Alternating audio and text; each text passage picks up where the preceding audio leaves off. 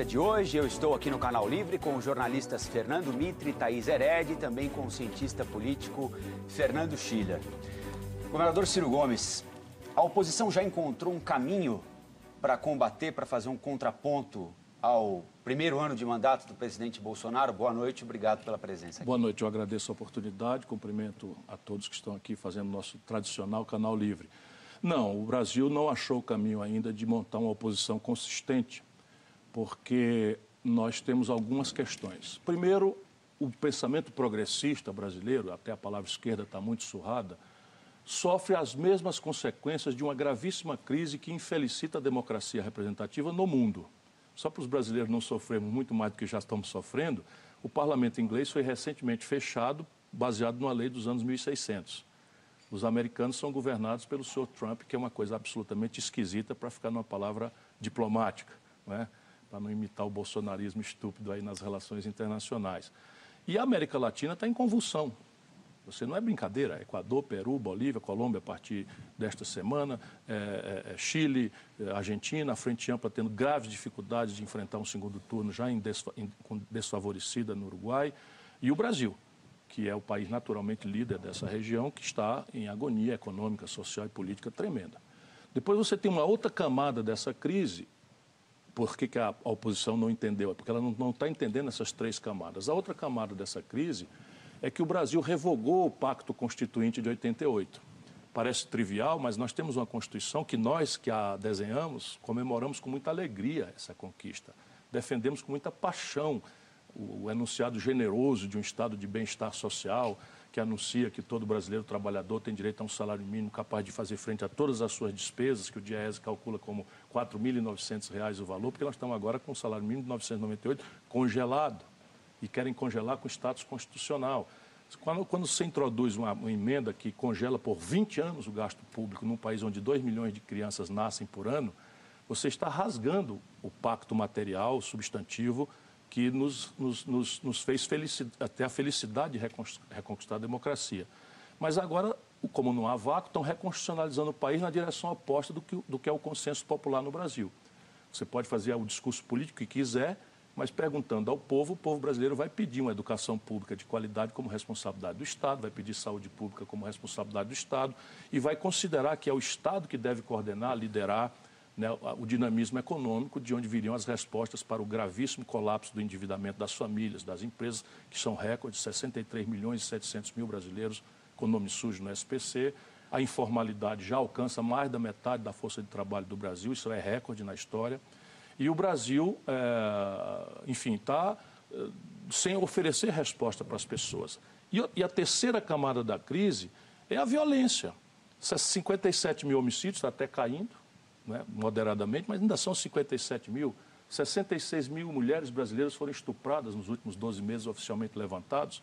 Né? Tudo isso faz com que essa crise de três camadas exploda nas costas do povo brasileiro e introduz o medo, a insegurança. O medo e a insegurança acabam recomendando ou vulnerando o povo ao, ao, ao autoritarismo.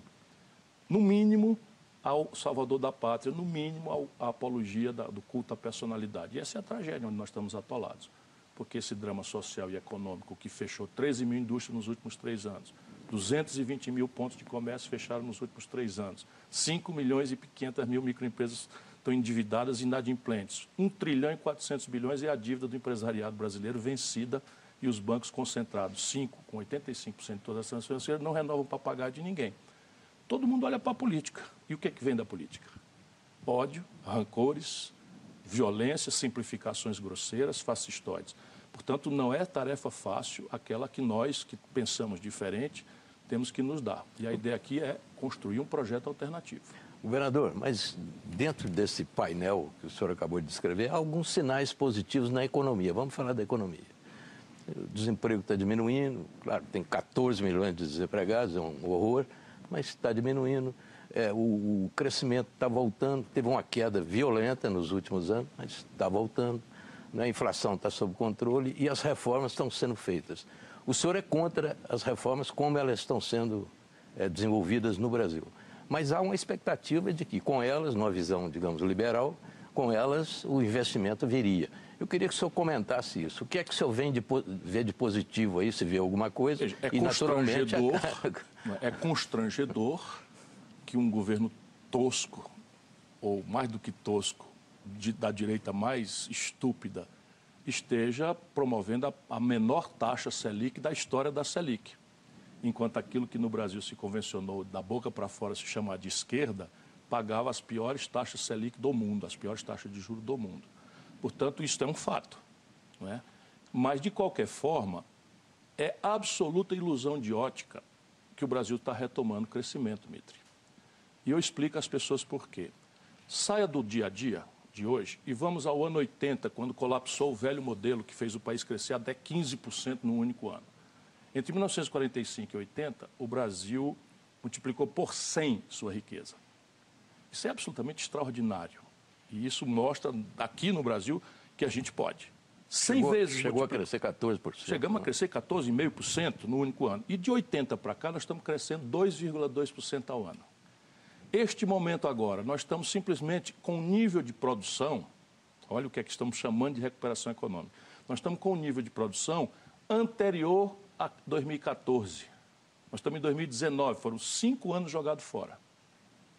Evidentemente, se você desce 14 degraus e sobe dois, tem duas grandes notícias aí. Você parou de descer, portanto, eu reconheço. Parou nós paramos de descer é. e subimos dois andares de volta. Também é uma boa notícia. Porém, veja o que é isso em matéria de emprego. Não é verdade que o emprego está melhorando no Brasil. E é, pela meia-verdade, que é a pior das mentiras. Qual seja, o Brasil está criando uma massa de empregos que eu chamo de uberização da economia. Então, vamos aos números. Dez anos atrás, o Brasil tinha 58 milhões de carteiras assinadas. Hoje, o Brasil tem 32 milhões de carteiras assinadas. Então, nós estamos criando um tipo de trabalho que garante ao povo brasileiro, a metade do povo brasileiro hoje vive com 413 reais por mês. O endividamento das famílias está crescendo, a inadimplência. O nome sujo no SPC já chega a 63 milhões e 700 mil pessoas. Emprego e renda e crédito populares em contenção não permitem que o país cresça, porque 60% do país, quando cresce, mesmo os pífios 2%, vem do consumo das famílias. E esse está deprimido ao menor volume da história. O segundo motor é o investimento empresarial. Daí vem a minha preocupação. Aqui em São Paulo, Mitre, nos últimos 10 meses do Bolsonaro, embora não tenha sido ele que criou essa crise, nos últimos 10 meses, dados oficiais da Fiesp, fecharam-se 2.235 indústrias. Fecham-se mil empregos industriais em São Paulo por mês. E o endividamento empresarial também é recorde. Quando a gente tinha uma economia fechada, o empresariado repassava essa ineficiência financeira e o consumidor tinha que engolir. Agora, a economia, você compra as coisas pela internet, vinda da China, e entrega em 10 dias, em 12 dias. Isso é uma revolução. E agora não dá mais para repassar. Nós estamos fechando as empresas do país, porque não consegue. A Ford fechou agora, aqui do ABC, depois de 52 anos. Por quê? Porque a capacidade instalada ociosa no Brasil é imensa. Então ninguém precisa ser economista, nem Nobel, muito menos, para entender uma coisa simples. Vai ter investimento, se o investimento que eu tenho hoje está operando a 66%, 70% da capacidade instalada? Governador. Um é... minuto só. Esse é o, é o, segundo motor. O terceiro motor da ativação econômica é o investimento público. Como é que vão as coisas? 19 bilhões.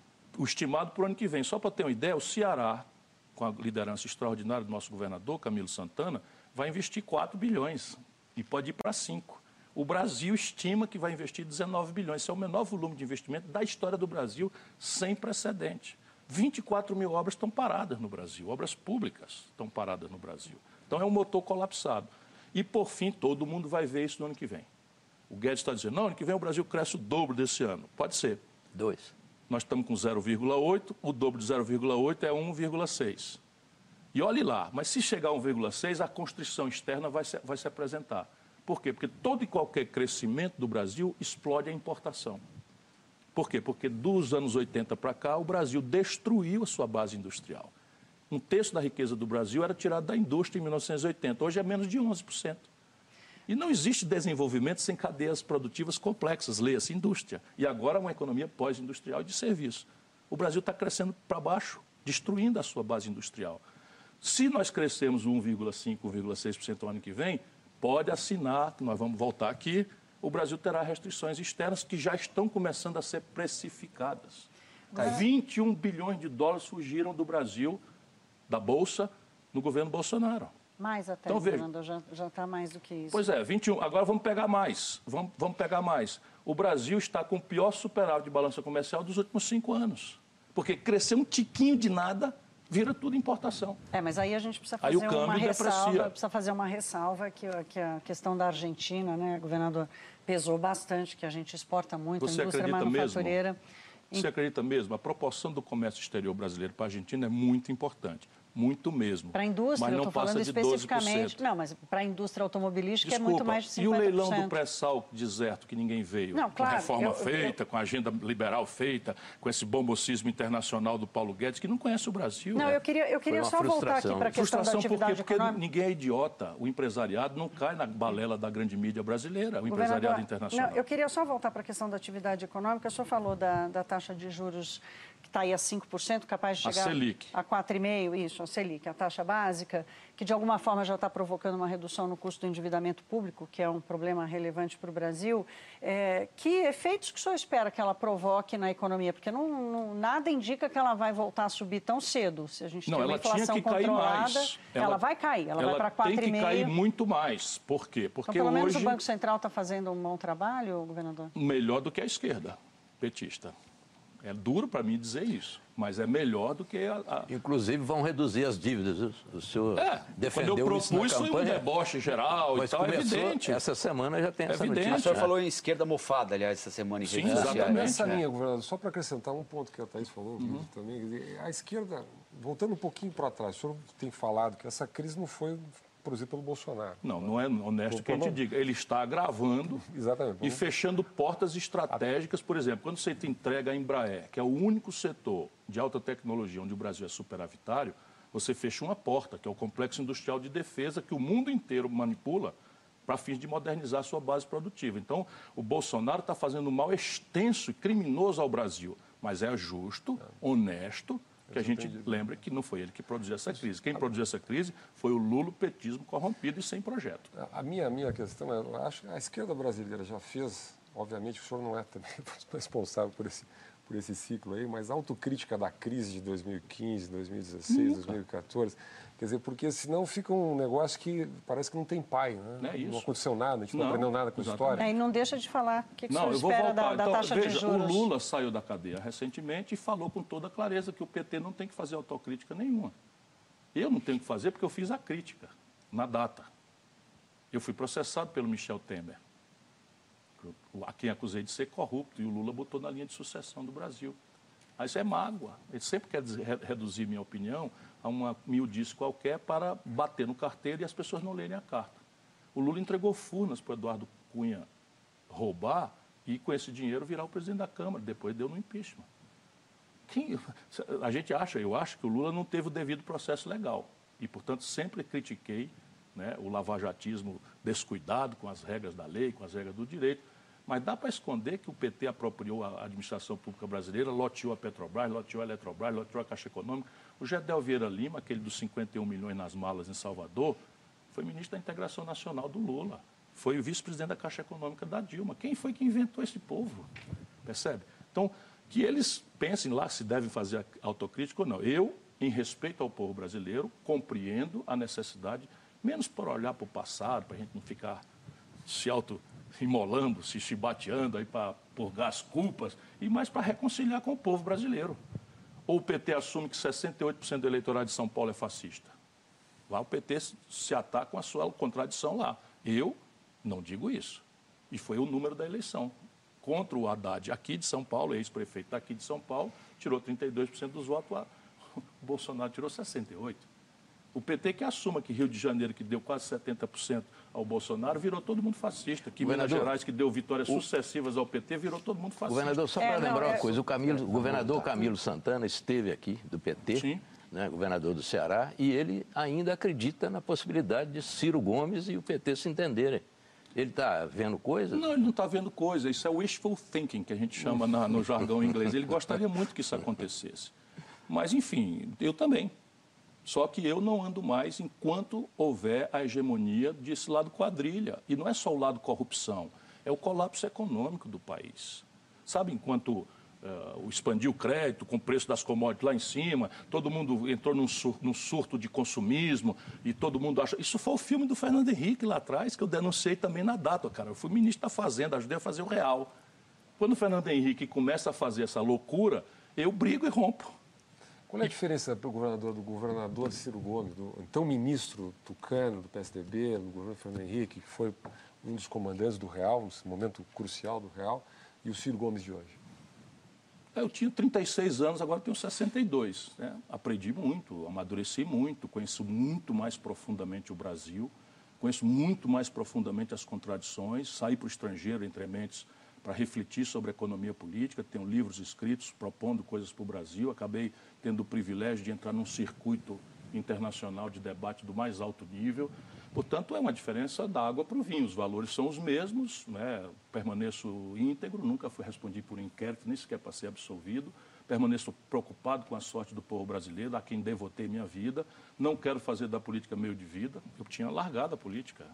Né? Fui ser um alto executivo, ultra bem remunerado. Eu tenho até vergonha de falar o salário que eu tinha, porque sou um executivo bastante qualificado, bastante treinado. Tô, não estou com o currículo na praça agora no, no, no LinkedIn, mas, enfim, eu trabalhando na CSN, pedi demissão e fui para a rua brigar. Porque achei que havia um golpe em marcha, apesar do governo Dilma, na minha opinião, na data, ser um governo trágico. Vamos voltar aqui à questão do endividamento do Brasil, da taxa de juros e do efeito. Veja, o Brasil tem um problema que é a taxa Selic, que a explicação aí é corrupção. Percebe? Não é corrupção institucionalizada. Nada explica senão corrupção institucionalizada. Porém, o problema é mais grave, como nós vamos ver agora. A transparência é dada pela direita, pelo Roberto Campos, não é? pelo Ilan, que fizeram. Que, o Ilan fez um bom trabalho no Banco Central, à luz da economia política reacionária deles. Mas quando você baixa a taxa Selic, o efeito dela na ponta é quase nulo. Ou tem um delay absolutamente inexplicável. Por exemplo, se o Mitre precisar entrar no cheque especial por uma dificuldade qualquer, hoje ele está pagando 300% de juro, com a Selic mais baixa do, da história. Aí você diz a inadimplência, mentira, porque a inadimplência já é contabilizada no, no balanço dos bancos e o lucro deles é sem precedente internacional. Então você pega o, o, o paulista hoje desconta uma duplicata a 42% de juro ao ano. O mundo está com 13 trilhões de dólares aplicado a juro negativo desde a crise de 2008. Olha a janela de oportunidade que nós estamos jogando fora porque fuga de capital, por exemplo, só haveria se houvesse um arbitramento de um ganho eh, excepcional no, numa taxa de juros norte-americana, em que você troca um pouquinho de menos de rentabilidade por um pouquinho mais de segurança. Não é o caso.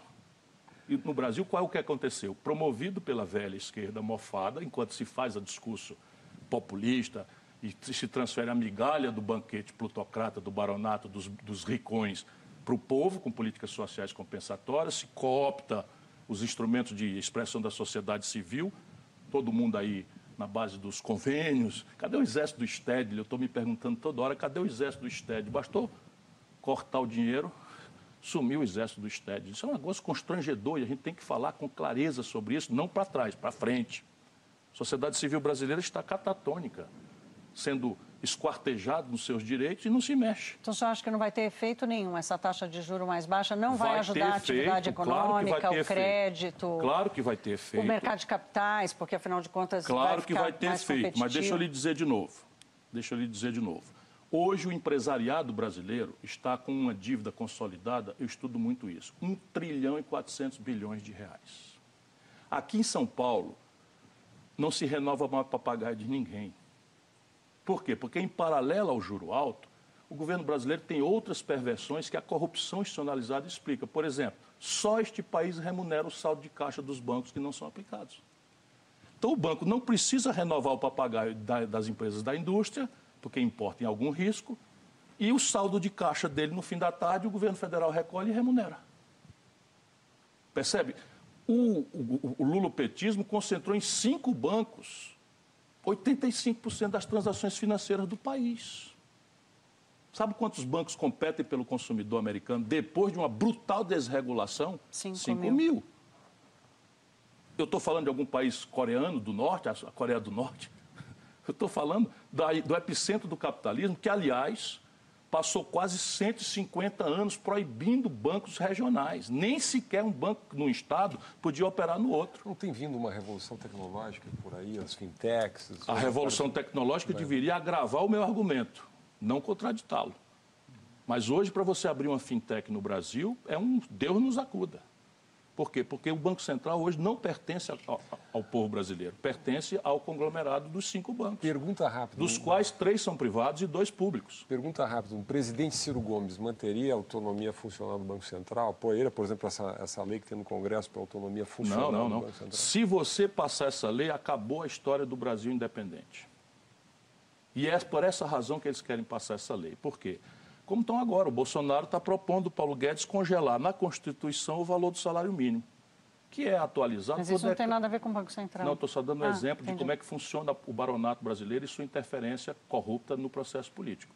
Então, o Bolsonaro é ele que tem a atribuição de, por decreto, ano a ano, atualizar o valor do salário mínimo. E o Paulo Guedes está propondo ao Congresso brasileiro uma emenda que congela o salário mínimo por dois anos. Espera um pouco. Dentro de dois anos, o Bolsonaro não é mais presidente? Por que, que tira da faculdade do presidente esse decreto e bota na Constituição? Porque o, o baronato é tão violentamente agressivo e, e, controla tanto que o Bolsonaro é dispensável, que eles querem meter na Constituição e subtrair do poder político, que tem uma estabilidade maravilhosa, chamada democracia, né, a capacidade de gerir. Então, o Banco Central Brasileiro comigo, o Banco Central Brasileiro comigo estaria atuando em linha com as melhores práticas internacionais. Ele teria um mandato duplo. Todos eles nomeados por mim com audiência do Senado Federal. Porém, o mandato duplo era assim: perseguir a menor inflação a pleno emprego. Sabe de quem é esse mandato? Do Fed norte-americano. Aí no Brasil, Armínio Fraga, de madrugada, operando um Banco Central clandestino, na virada do câmbio do Fernando Henrique, em cima da perna, na genialidade do Armínio Fraga, inventa um tripé macroeconômico. Em cima da perna na madrugada, sem estudar nada, numa economia que não tem conceito de core, core inflation, uma economia que é super indexada a essa altura do campeonato, que transfere é, é, desvalorização cambial, que é custo, para como se fosse inflação de demanda, tudo baboseira técnica, e o Arminio Faga cria. E de repente isso virou dogma de fé. Qual é o dogma de fé do Brasil?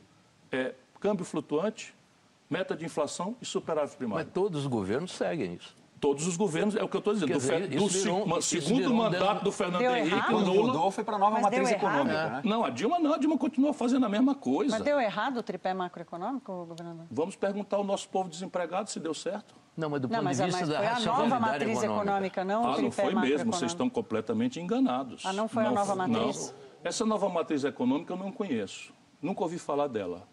Isso é uma versão que se inventou e a Dilma capitulou e botou o Levi lá para administrar. Experiência anterior do Levi, que é comprometido com essa mesma economia política. Deixa eu fazer uma pergunta para vocês. Qual lugar do mundo funciona isso? Um só, por favor. Não é para vocês responderem. Brasileiros, Paulo Guedes, está assistindo o programa aí? Está sem está, tá com sono? Está tá com insônia? Ô, meu irmão, onde é que funcionou esse ideário? Aonde funcionou esse ideário? Um só país, um onde tenha funcionado. Onde é que aconteceu se desenvolver com base no capital dos outros? Um país só. Aí eu mesmo respondo, os americanos. Por quê? Porque tem o dólar.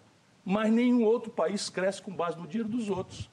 Aí você vai dizer que isso funcionou, o país tá, crescia 6,7% entre 1945 e 1980 e cresce a 2,2% de 80 para cá. Só para ficar e, claro. a, e a elite brasileira dizendo que está certo. Não, mas só para ficar claro. Era 30%. Superávit fiscal, o senhor é contra, não. Não, não, peraí um pouquinho. Ciro é, Gomes. Metas de inflação, o senhor é contra, Eu não. sou contra. Meta de inflação, sou ah, radicalmente contra? contra.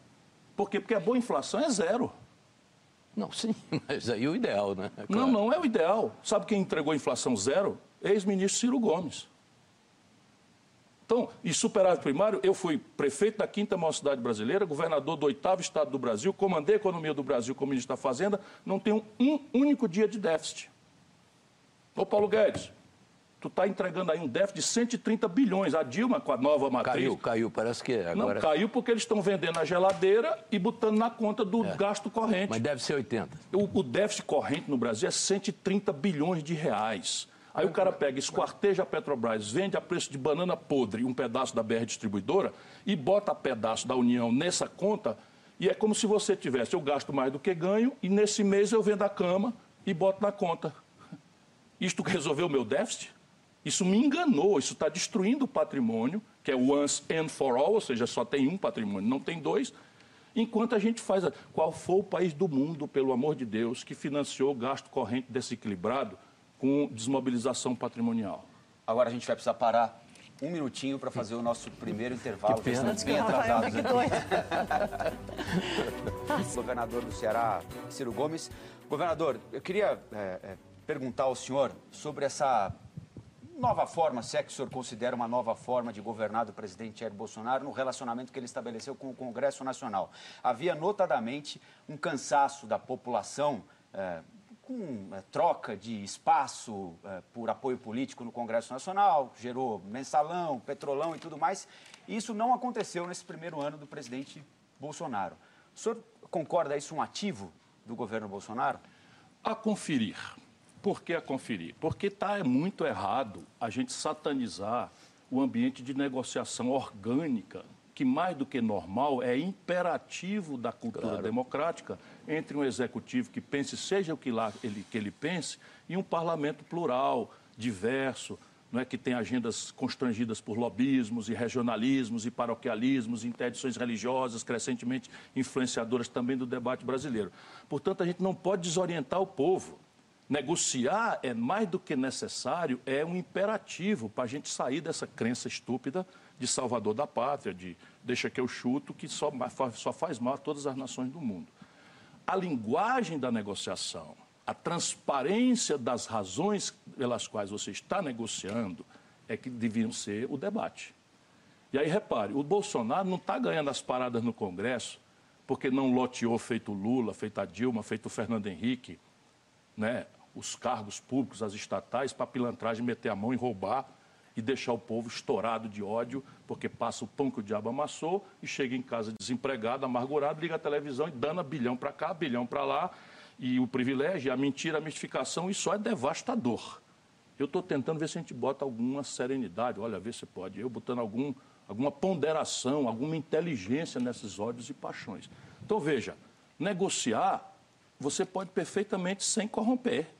Pode e precisa. Por que, que passa no Bolsonaro? Porque hoje a maioria esmagadora do Congresso Nacional pouco importa Bolsonaro. O Bolsonaro votou contra todas as propostas de reforma previdenciária que o Brasil discutiu dos anos 90 para cá. O Bolsonaro foi 28 anos deputado federal, votou contra todas. Todas as iniciativas do Bolsonaro era para agravar o corporativismo, para fortalecer né, as, as, distorções dos privilégios do setor público brasileiro, onde estão as deformações, e especialmente do setor militar. Aí, de repente, passa a reforma da Previdência. Se for o Bolsonaro, não, foi o baronato de fora.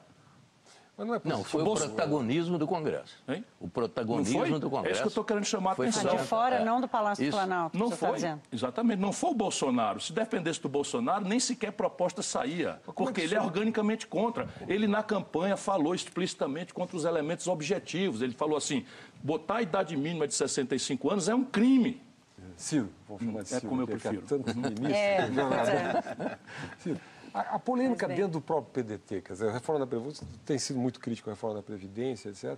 Mas muita gente do PDT votou. Oito. Né, oito, oito, oito de 29. Que é, inclusive, a Tabata Amaral, quer dizer, pessoas que são relevantes do PDT. Né? Tinha uma posição diferente. Como é que é está tratando disso? Quer dizer, Veja, isso era um consenso na esquerda, isso é um tema... Fernando, Fernando, não. O Brasil não tem consenso na esquerda porque a esquerda parou de debater, de discutir o Brasil, virou todo mundo para agora linha de transmissão do lulopetismo. Então, se o Lula andar pelado, bater na mãe, eu explico, relativizo e defendo.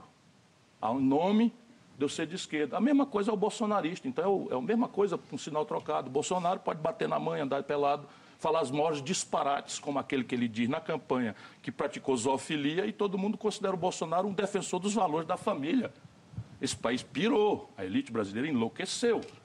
Então eu estou tentando ver, espera um pouquinho, sai daqui, vamos brigar lá fora e deixa a gente pensar aqui. Então repare, precisa reformar a Previdência? Eu fui candidato a presidente da República, está lá escrito no meu programa.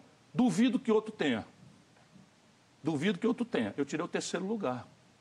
Estava lá dito que precisava reformar a Previdência, só que você reforma uma estrutura por aqui, por ali, por acolá, por acolá, por outro. Aqui nós empurramos na goela do povo o artigo definido A o seu projeto incluía a, capitalização reforma, individual. Claro, só que a capitalização. Que é o que o Paulo aí, não, aí é que Paulo tá. Guedes Não, aí é que está. O Paulo Guedes copia e deforma. Porque a capitalização é um imperativo dos tempos modernos. Eu explico se tiver ocasião aqui.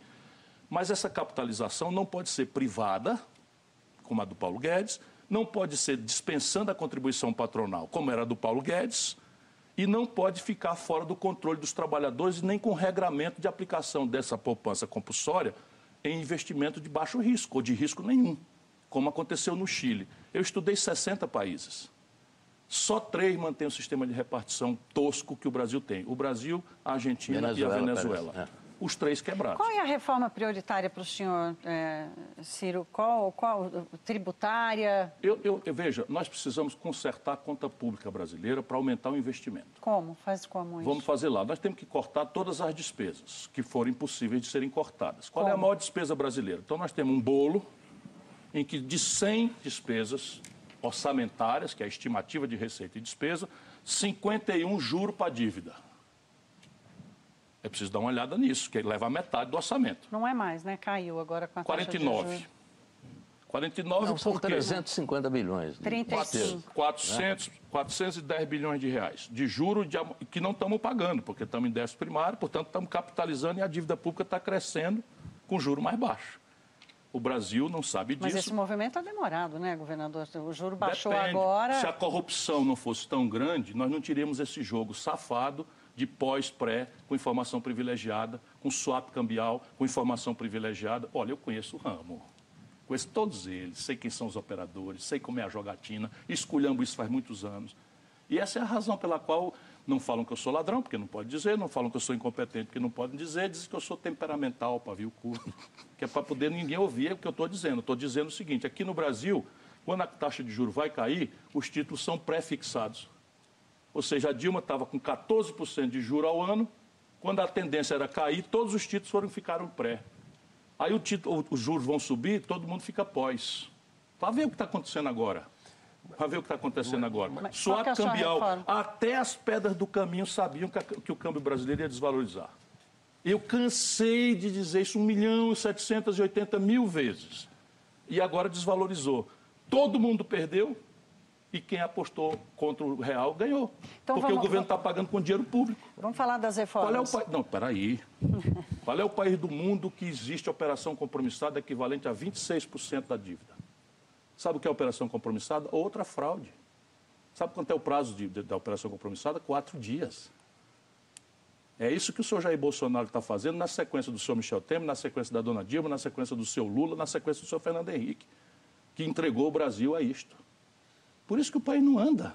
Mas, mas, Ciro, o governo está propondo agora um pacote enorme de reformas. Vamos lá, tem reforma, a, a desconstitucionalização lá das vinculações constitucionais para a saúde e a educação, país está envelhecendo, você tem regiões mais jovens, regiões mais velhas, faz um certo sentido você ter um balanço disso. Está propondo, por exemplo, limitar incentivo fiscal a relação PIB na Constituição, que eu acho meio estranho limitar na Constituição, mas digamos lá, é de novo uma camisa de força para responsabilidade fiscal, chegou a mais de 4% aí incentivo fiscal no Brasil, 300 bilhões, chegou um pouco 7, mais. Né? Esse ano chegou a 7. Né?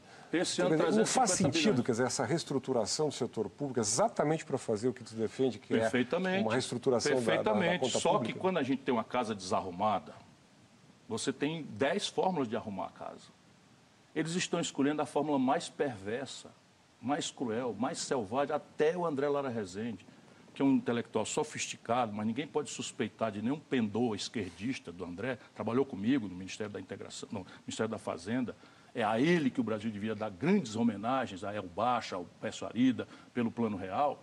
É o gênio dessa rapaziada que está dizendo que, que, que, que a questão fiscal brasileira está sendo mal conduzida. E aí, qual é a pergunta básica? O Bolsonaro mais o Paulo Guedes, nesse pacote, vai cobrar 7,5% de tributo sobre o seguro-desemprego. E o Brasil é um de dois únicos países do mundo que não cobra tributo sobre lucros e dividendos das grandes corporações. Então, o senhor é a favor da reforma tributária? Essa seria a sua prioridade? Vamos entender o que eu acabei de dizer. Eu, Ciro Gomes, ministro da Fazenda do Brasil, cobrei das grandes corporações um imposto sobre lucros e dividendos empresariais. Se cobrar hoje o que eu cobraria, o que eu cobrei no passado, a gente arrecada até 70 bilhões de reais. Foi uma decisão do Congresso, né? Não, foi uma decisão do Fernando Henrique Cardoso que o Lula manteve. Foi uma decisão do Fernando Henrique Cardoso que o Lula manteve. A questão é, o mundo inteiro cobre o Brasil e a Estônia não cobram. Agora, na crise de 2008, os americanos aumentaram esse tributo. Vamos lá, o Ceará, meu estado, cobra, com meu apoio, 8% do, sal, do, do, de imposto sobre heranças. São Paulo cobra 4%. Está com funcionalismo público há quatro anos sem reajuste. Nos Estados Unidos, 40%. Investindo menos. Os Estados Unidos cobram 40% das grandes heranças. Cresça a classe média, 3 milhões, 4 milhões de patrimônio, não tem nada que dá mais nada. O cidadão que corre aí na rua de São Paulo com a caixa de, do, do, do, do iFood nas costas para ganhar 5 reais não entrega, paga IPVA da motocicleta. O João Dória, que tem um jatinho comprado com financiamento subsidiado com dinheiro público, não paga IPVA. Os iates, as lanchas no Brasil não pagam IPVA. A grande fazenda do agronegócio do mundo, chamada Brasil, paga um bilhão de reais de imposto territorial rural. A classe média paga 20 bilhões. E a renúncia fiscal? A renúncia fiscal, sabe o que é? A localiza maior alocadora de veículos do Brasil, pertence ao Salim Matar, que veio para a luz agora da vida pública, portanto, ele tem que aprender que é assim que na vida pública a gente entra, não tem mais vida privada. Pois bem, o Salim Matar é o secretário de privatização, vive por aí afora vendendo o Brasil, que o Brasil é um país corrupto, que o Estado brasileiro é ineficiente, que tem que entregar tudo, que etc, etc. O Salim Matar conseguiu, em algum momento da vida brasileira, um incentivo fiscal que, junto com as outras locadoras, dá 5 bilhões e 700 milhões de reais por ano. Aí compra um carro que vale 44 mil reais numa, numa, numa revendedora, compra por 31, não paga imposto. Bota esse carro para rodar com o Uber ferrado no desemprego, pode ser um advogado, um engenheiro que não tem onde trabalhar, e deprecia isso no balanço da Localiza e depois vende por 40. Sabe o que, é que ele faz? Não paga imposto para comprar os carros. Qual é a explicação? Então, lá no Ceará, por exemplo, crise é crise, crise é crise. Chamamos lá o povo, e cortamos 15%. De quê? Do, dos incentivos fiscais, nós somos agressivos. A, então, então, a, por que, que o Brasil mantém essas renúncias mas, fiscais intocadas e vamos é punir é o povo? Governo, não é isso que o governo está propondo. O governo está propondo. Pô, irmão, não sei, não. O que ele pôs em vigor foi tomar 7,5% do salário de desemprego. É um programa localizado. O resto é né? conversa fiada. Mas, localizado nas costas do povo, desempregado, rapaz. Governador. Essa, essa nossa comiseração, essa nossa tolerância está fazendo, sabe o quê? O nosso mas, povo perdeu simplesmente o nexo em relação não, com a nossa elite. Mas, governador, só para a gente entender, hum. a reforma da Previdência. Nós temos aí da uma, Previdência. Nós temos aí uma perspectiva de 800 bilhões mentira. de economia em 10 anos. Mentira. Isso que eu, eu queria que o senhor falasse sobre Pura isso. Pura mentira. Isso é que o mundo sabe. Por Mas porque onde que está a mentira? A mentira está, primeiro, nos cálculos atuariais que eles fizeram e desorientaram o Congresso Nacional. Segundo, eles não estão ponderando a voraz velocidade com que está se informalizando o mercado de trabalho do Brasil. Sabe o que é informalidade do mercado de trabalho? É você abrir mão de 20% da contribuição patronal sobre a folha e, a, e 11% da contribuição dos trabalhadores. Se você abre mão disso daqui, porque agora... Isso inform... quer dizer que a carteira assinada está condenada, ou pelo menos ela... Vamos aos números. O Brasil, há 10 anos atrás, tinha 57 milhões de carteiras assinadas, hoje tem 32 milhões. Por isso que o senhor quer a capitalização individual? Isso, pública, sob controle dos trabalhadores e com regulação de risco, e com contribuição patronal. É, é racional. Óbvio. E aí você. Vamos lá, brasileiro, vamos aqui conosco. Vamos lá. Previdência precisa reformar? Eu acho que sim. Vamos estudar o problema. Regime geral de previdência, o trabalhador servente, comerciário, o trabalhador normal. Déficit por pessoa ano, R$ 1.400, Mitre. R$ 1.400 o déficit no regime geral da Previdência por pessoa ano. Servidor público do Judiciário e do, e do Legislativo, não do Executivo, que já está arrochado déficit por cabeça, ano, 24 mil reais. Militares, déficit por cabeça, ano, 130 mil reais. Vamos consertar? Vamos consertar. Começa por onde? Pelo 1.400 por cabeça ano ou pelos 130 mil reais por cabeça ano? Aí o senhor Paulo Guedes faz um, uma, uma, reforma da Previdência que 83 de cada 100 reais de sacrifício vai nas costas do povo do regime geral de Previdência. E para os militares eles deram aumento. Olha aqui, se você tirar a DRU, que é a desvinculação de receita da União, o déficit da Previdência esse ano são 50 bilhões de reais. Sabe quanto é a contribuição dos militares para este déficit de 50 bilhões de reais? 43 bilhões de reais. Mas essa reforma é do Paulo Guedes ou é do Congresso? Essa reforma foi proposta pelo governo. O Congresso apoiou porque a maioria do Congresso serve ao baronato brasileiro. E a estimativa é de que desculpe. a fuga a fuga de brasileiros do sistema público de previdência vai aportar aos bancos 480 bilhões de reais. Mas o senhor disse antes que esta reforma é uma reforma do Congresso, que o governo. Não, não, o que eu disse é que ela está passando aí. não pelo pulso do Bolsonaro, mas pelo comprometimento da maioria do Congresso com o mainstream, com o ditado prepotente do baronato brasileiro. Vamos ver se a reforma da, do, da, da, do sistema tributário tem uma chance mais remota de andar. Por uma circunstância, o empresariado quer do governo uma reforma tributária que diminua a cunha fiscal. E os dias malucos que nós gastamos para entender a barafunda tributária brasileira. Só que você vai fazer isso num ambiente de, de déficit fiscal dessa extensão e travando ideologicamente o debate em que fica natural, é só uma coisa lateral, estou fazendo ironia aqui com, com o professor Fernando, de você meter 7,5% de tributo não, não, sobre, sobre o salário de desemprego e deixar as grandes heranças sem cobrar. Não, isso aqui não é. Não, você acabou de dizer, isso é uma providência lateral. Eu, eu providência lateral, isso revela um valor. Deixa só eu vou refazer a pergunta, vou refazer a pergunta. Deixa Eu disse que é um programa, eu disse que é um programa localizado do governo. Não é um programa localizado, eu não concordo, guarda coerência. Deixa eu explicar o que está falando. Deixa eu terminar, só um minuto, deixa eu terminar. Eu não estou dizendo que é um programa certo ou errado, estou dizendo que é um programa localizado do qual eu não tenho, não estou emitindo opinião, estou fazendo uma pergunta. Não é um programa localizado do governo de taxar lá o seguro-desemprego para financiar um outro programa de geração de emprego. Não estou não tô entrando no, no mérito. Não. Eu, só, eu só fiz uma pergunta, senhor, que o senhor não respondeu. Eu vou responder. Eu, eu, o senhor não respondeu, dizendo o seguinte, o governo propõe limitar a partir de 2026, 2026 2% do PIB na, na, geração de mais incentivos fiscais do Congresso. Hoje está em mais de 4%, chegou a 7%. Eu estou dizendo, isso não vai em linha com o que o senhor está dizendo de contenção, não tem não, nada a ver com o que contra, Por quê? Porque lá no Ceará a gente não precisa de emenda à Constituição para fazer o incentivo que nos permite retirar o retardo extenso da nossa economia, que tem direito de fazer, porque aqui vocês chamam de guerra fiscal. Não há uma política nacional de desenvolvimento que compreenda que 42% do produto industrial concentrado no único Estado tem um efeito sobre o povo, qual seja migração de massa. E aí vira uma cidade inadministrável, com indicadores de violência malucos, com expectativa de vida ao nascer, que numa periferia de São Paulo chega a 57 anos, e o seu Bolsonaro, com o apoio dos deputados, uh, uh, enfim, uh, em linha com como é? o novo, né, votam por, um, por, uma previdência que dá a idade mínima de 65 anos, cumulativa com a condição de 40 anos contínuo de contribuição e que o IBGE diz que em 40 anos o cidadão fica 8 anos sem carteira assinada. Eles acabaram com a Previdência do Bem, povo. Agora a gente precisa ir para o intervalo. Né? É aí. É. Então, como é que a gente resolve... Sem... Só um minuto. Como é que a gente resolve incentivo fiscal? Passa o pente fino. Que negócio é esse de Constituição? Eles vão fazer... Eles têm autoridade para fazer isso? O Ceará vai ficar proibido de atrair investimentos? Nós há 30 anos não temos déficit? Nosso é último intervalo. Mais, é você um volta bloco? depois do no, no comecinho do próximo bloco, tá. pode ser? Então, a gente volta né, Não, uma pergunta rápida sobre a reforma tributária. Existe um projeto lá no, no Congresso que me parece competente, feito pelo economista Bernard Api, que sintetiza quatro impostos num imposto no final da linha. É, o Api é um belo de um brasileiro, trabalhamos juntos, eu tenho o privilégio de ser amigo dele de longa data, mas isso não merece o nome, especialmente com as deformações que já começaram a fazer no Congresso, não merece o nome de reforma tributária.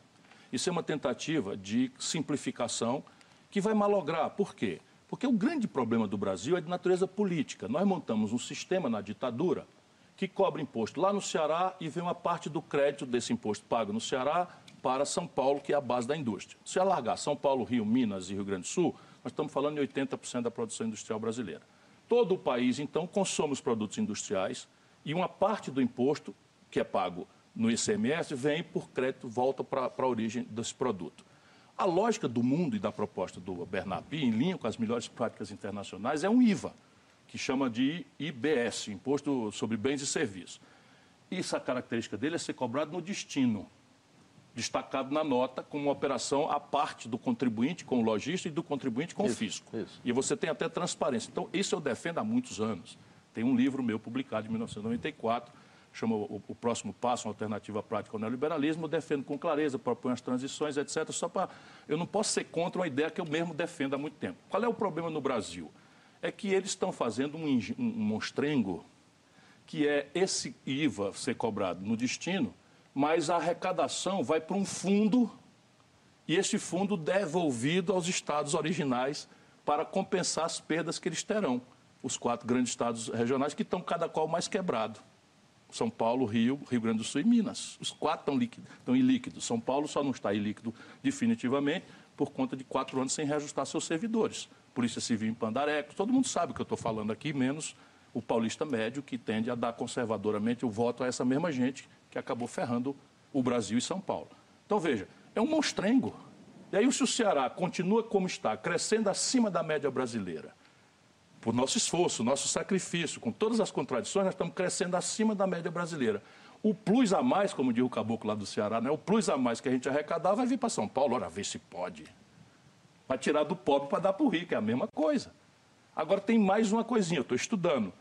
Quando o Congresso pega a proposta bem intencionada e tecnicamente interessante do Bernard Pi, do Machado, que trabalharam, inclusive fizeram um micro seminário para mim, para me apresentar isso, portanto eu admiro, respeito e acho que é uma base boa para a gente discutir, é assim, o, os bancos no Brasil que não pagam nada de imposto, pagam algum imposto. O ISS, Imposto sobre Serviço, eles pagam sobre as tarifas. E agora a Prefeitura de São Paulo fez uma multa de 3,9 bilhões de reais contra o Banco Itaú, que fraudou o fisco paulista, transferindo a sua sede fiscal para Barueri e outro município, quando a operação é aqui, para não pagar imposto. Isso está acontecendo hoje, ainda tem direito de se defender, mas vamos ter clareza, eu falo as coisas para o povo brasileiro saber de onde vem a violência contra mim. É daí. Então veja, e eles pagam sobre a rentabilidade financeira a contribuição social sobre o lucro líquido, PIS e COFINS. Não pagam imposto de renda na distribuição de lucros e dividendos, que é uma excrescência inexplicável, mas pagam. Sabe o que está fazendo? Quando unifica PIS, COFINS, contribuição social sobre o lucro líquido com ISS, os bancos pagarão menos impostos. Essa é a característica da, da coisa. Então, nós vamos meter né, 7,5% no desempregado e vamos diminuir os impostos sobre os bancos que têm um lucro que não tem nenhum precedente na história da humanidade. Governador, o próprio Bernardo Api fala que não, é o, não são os bancos nem as empresas que pagam imposto, é o consumidor, porque tudo vai para o preço, né, no final das contas. Nenhuma empresa gasta com imposto. Isto Ele é uma meia-verdade, o que é a pior das mentiras. Não é verdade. Os tributos diretos são pagos e nem sempre eles podem ser processados e repassados ao consumidor. Não é verdade. Se não existiria sistema tributário nenhum no mundo. Compreende? Então, uma coisa é eu cobrar o ICMS... Por isso que é importante ir para renda e patrimônio. Não, mas quando eu, morrer, quando eu morrer, se eu tiver 100 bilhões de reais, ao invés de passar 100 bilhões de reais para o meu filho ser um malandro, eu devo passar só 80 isto não, é, não, não se repassa para consumidor, não. Isso é papo furado de burguês rico. Governador, uma pergunta mais política. Olha, eu fui mesmo. ministro da Fazenda, eu cobrei a líquida de 35% nos grandes salários do Brasil. O Fernando Henrique revogou e o PT manteve revogado. Uma pergunta mais política, Ciro. É, tem uma polarização política no país, quer dizer, teve em 2000, você mesmo disse, tirou terceiro lugar e tal, eh, tem a polarização, Lula voltou, Lula aposta na polarização, ele vem com um discurso mais radicalizado, diz, olha, bom, Bolsonaro gosta disso, claro. gosta disso. Tem, qual é a chance real de quebrar essa polarização? Quer dizer, eu, eu, eu, vi esses dias que você olha, vai ser minha última eleição e tal, não sei se é por aí. Vai, lá.